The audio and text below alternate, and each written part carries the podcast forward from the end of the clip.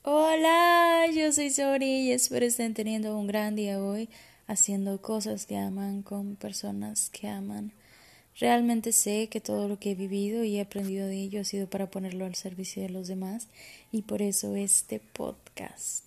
No sé si ya he hablado acerca de esto, pero creo creo en varios episodios he hablado de esto. Uno de ellos es déjate querer y otro es como vulnerabilidad.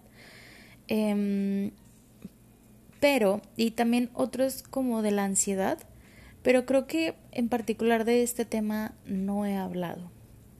Eh, y este tema es el sentirse abrumado. creo que lo dije, creo que hablé de esto. Oh, ya, ya sé por qué se me hace como tan conocido el tema y tan familiar. Em, lo hablé en la guía si ustedes no han conseguido y no han comprado su guía, ya pueden adquirirla. Está disponible desde agosto. Eh, pueden mandarme un mensaje en mis redes sociales, en Instagram, en TikTok. Me acabo de dar cuenta que se pueden mandar mensajes por TikTok. Yo no sabía, no tenía idea. Por TikTok, Instagram, eh, si tienen mi WhatsApp, mi WhatsApp. Por Twitter. Pueden conseguir la guía mandándome un mensaje privado eh, y yo poder mandárselas para que ustedes hagan la compra. pero bueno, creo que en la guía hablé de eso y, y más que el sentirse abrumado es como un burn, burnout, es como un quemarse. Eh, este término se usa cuando te estás eh, sintiendo muy mal, a veces físicamente. Y esto solamente es un signo o un síntoma de que te estás quemando emocional y mentalmente. ¿Sabes como cuando tu abanico, bueno, yo no sé si les ha pasado estos problemas del tercer mundo. ¿Sabes como cuando tu abanico ya ya no da para más y llega un punto o tu carro donde ya le está saliendo de que humo de donde ya dio hasta donde podía dar y ya no pudo dar más y demás? Bueno, eso básicamente eso es un burnout, burnout. Es como quemarte, literalmente, o sea, que se te rompe la tacha, se te quiebra el sistema, se hace un paro en tu sistema nervioso, emocional, mental eh, y demás. Y yo sé que escuchándolo se escucha como, ay no, o sea, cero, a mí nunca me ha pasado. Lo digo porque a mí particularmente cuando yo escuché este, este término, este, acerca de este tema, que se habla, creo que ahora se habla más abiertamente en redes sociales, eh, pues lo como que lo hacían como muy grande, como de es que esto realmente es un problema muy grave. Y yo decía, no, para nada, o sea, esto nunca me ha pasado a mí. Y apenas este año descubrí que, número uno, si es un tema muy grave, muy importante que debería de estar en, en, nuestra lista número uno después de la pandemia eh, de síntomas eh, como secundarios después de la pandemia. Creo que esto nos, nos lo dejó esta, esta situación. Y es donde básicamente, y, y número dos, descubrí que yo lo tenía, descubrí que a mí me pasaba. Y saben, yo siento que a la gran mayoría de seres humanos en el mundo le sucede. Me atrevería a decir que un 60 o un 50% de los seres humanos en todo el mundo pasan en algún momento de sus vidas por esta situación. Y, y es que otra cosa que descubrí este año es que a veces yo no sabía cómo nombrar mis emociones. Saben, creo que sí, esto sí lo dije en algún episodio o en la guía, debo adentrarme más en este tema porque se me hace algo muy, muy conocido. Eh, entonces, yo decía, bueno, es que cuando estoy enojada, cuando me siento así como que rara, ah, pues es que estoy muy enojada. Cuando me siento así como que agüitada, como que me... X, chipil, ah, pues es que estoy triste. Y cuando me siento feliz, ah, pues estoy ya. No, yo nada más conocía estos tres nombres de estas tres emociones diferentes. Eh, de triste, enojada o feliz. Y ya. Y fuimos, o sea, eso fue todo.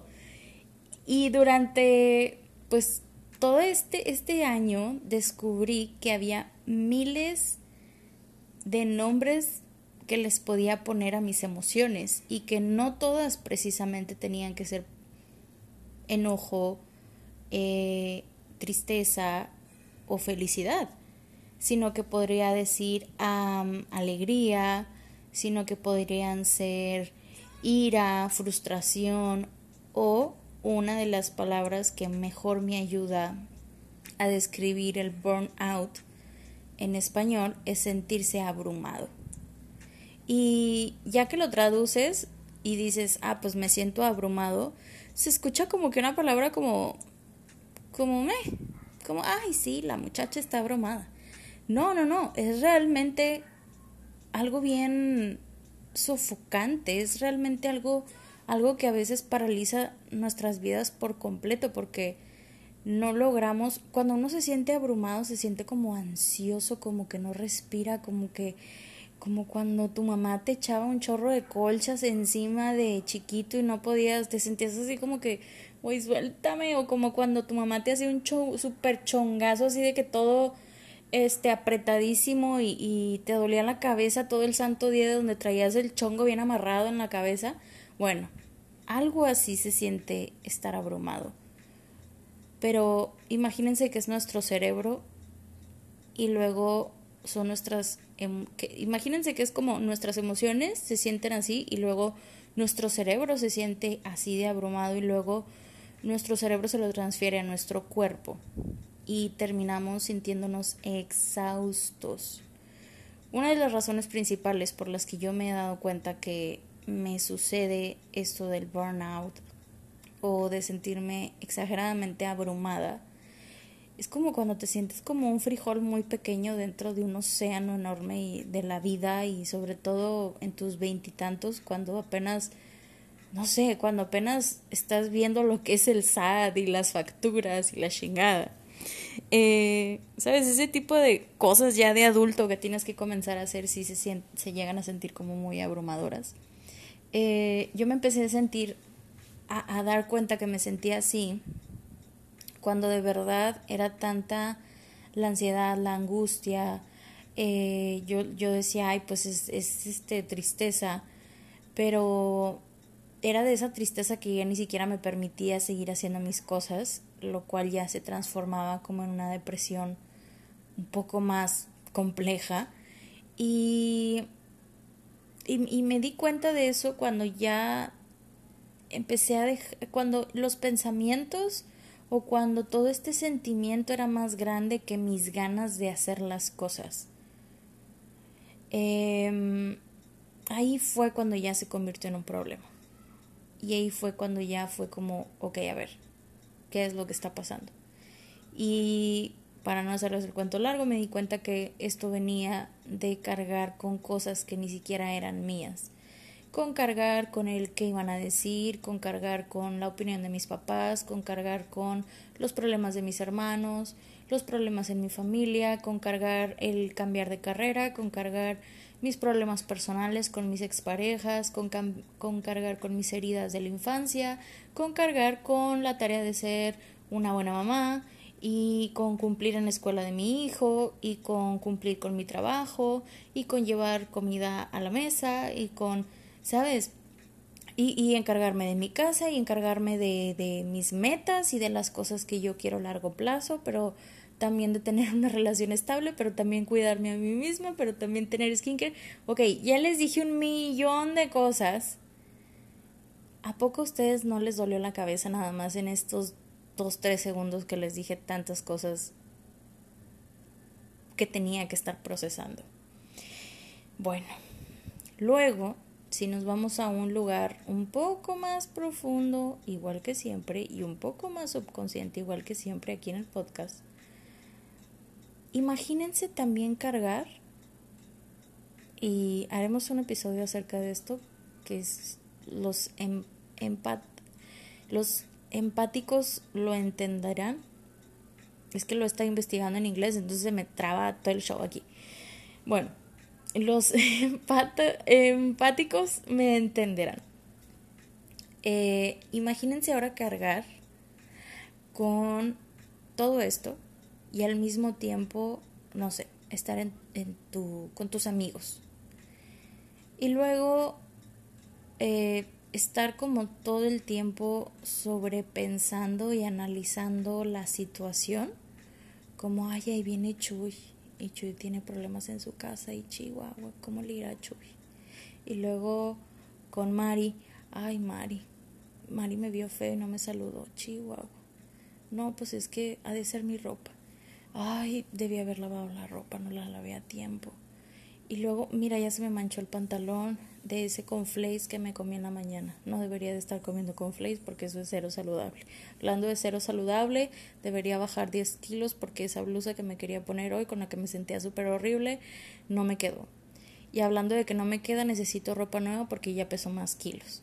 No, pero mi mamá me dijo que me comprara ropa. ¿Sabes? Toda esta bullshit, toda esta shit mental y, emocional que, que traemos de más. Son cosas y ahorita ando muy vale, vale madrista, así que son cosas que no nos ni nos incumben, ni nos deberían de quitar el sueño, ni nos deberían de hacer sentir mal, que si el peso, que si lo que dijo, que si lo que no dijo, que si lo que piensa, que si no, lo que no piensa, si lo que hace o lo que no dice o lo que deja de hacer, tal o cual persona, creo que ese sería el paso número uno, analizar si estamos cargando con cosas ajenas, con cosas que ni siquiera son nuestra tarea, que ni siquiera nos corresponden, porque créanme que ya suficiente tenemos con vivir y con querer tener una vida exitosa o con querer tener nuestras propias metas personales como para estar cargando con problemas, con el que dirán, con opiniones, con críticas, con el hate, con la envidia, que si dijo, que si no dijo.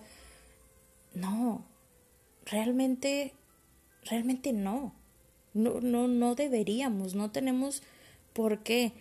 Para mí es cada quien su vida y si yo estoy en un momento de mi vida donde ando bien chingona y a toda madre, dude, te voy a compartir de eso con todo el gusto del mundo.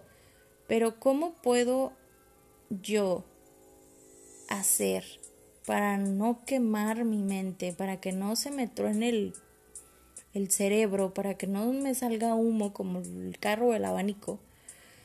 Este, si traigo tantas cosas que para empezar no me pertenecen. Y esa fue la primera cosa que hice. Eh, como como realmente analizar y cuestionarme a ver qué estoy cargando que no es mío. Estoy cargando cosas de más y ni siquiera puedo ya con lo mío. Y luego ya de lo mío, ok, ¿con qué me puedo quedar que sí realmente tengo que solucionar y que sí realmente me importa? Porque también la vida es bien corta y, no deberíamos de estar en una vida donde estamos en el trabajo en el que no queremos, con el carro que no queremos, con la pareja que no, que, que realmente no queremos. ¿Sabes? Como eso también quita años de nuestra vida, eso también nos quita mucho tiempo, eso también nos quita mucha paz mental. Y no se supone que debamos poder con todas estas cosas que están de más en nuestra vida. Y luego ya viene esta pregunta de, ok, las decisiones difíciles, ¿no? Porque es súper fácil estar aquí en el podcast y en el episodio y decirles de que no, sí, esto y lo otro. No, a ver, bueno, y las decisiones importantes y el realmente dejar esa, esa relación que ya no quieres, que te está quitando vida y te está quitando energía, cuando tú estás poniendo energía, demasiada energía, en algo que ni siquiera quieres, en algo que ya no te llena, en algo que ya no debería de estar en tu vida, le estás quitando toda la energía por completo a todas esas cosas que deberían de estar en tu vida desde hace mucho tiempo. Por favor, no se abrumen con lo que no les corresponde, con lo que ya no les pertenece. Y es bien complejo el arte de soltar, y el arte de dejar ir, y el arte de cerrar ciclos, y el arte de no volver a repetir patrones o de no volver a estar en esa situación. Pero empecemos desde algo bien pequeño, como, no sé, como decisiones pequeñas, como que, bueno, mira, a ver, no debo preocuparme por esto, entonces si esto yo lo puedo controlar, puedo controlar no estar dedicándole mi tiempo a pensar en esto y a preocuparme por esto, va, lo voy a dejar de hacer. Y luego de ahí ya nos vamos como a decisiones más grandes. No se supone que deberíamos de vivir estresados, enojados, frustrados, agobiados, abrumados, ansiosos, ahogados con esta vida. Porque realmente esta es la vida. Esta es la vida, esto es lo que es, esto es lo que hay. Y si queremos crear más para nosotros, debemos atrevernos a creer que realmente podemos crear más. No nacimos para estar en burnout, en quemarnos mental y emocionalmente. Tenemos que creer que la paz y la felicidad y la alegría y la dicha y el gozo es algo que podemos tener en nuestras vidas día con día.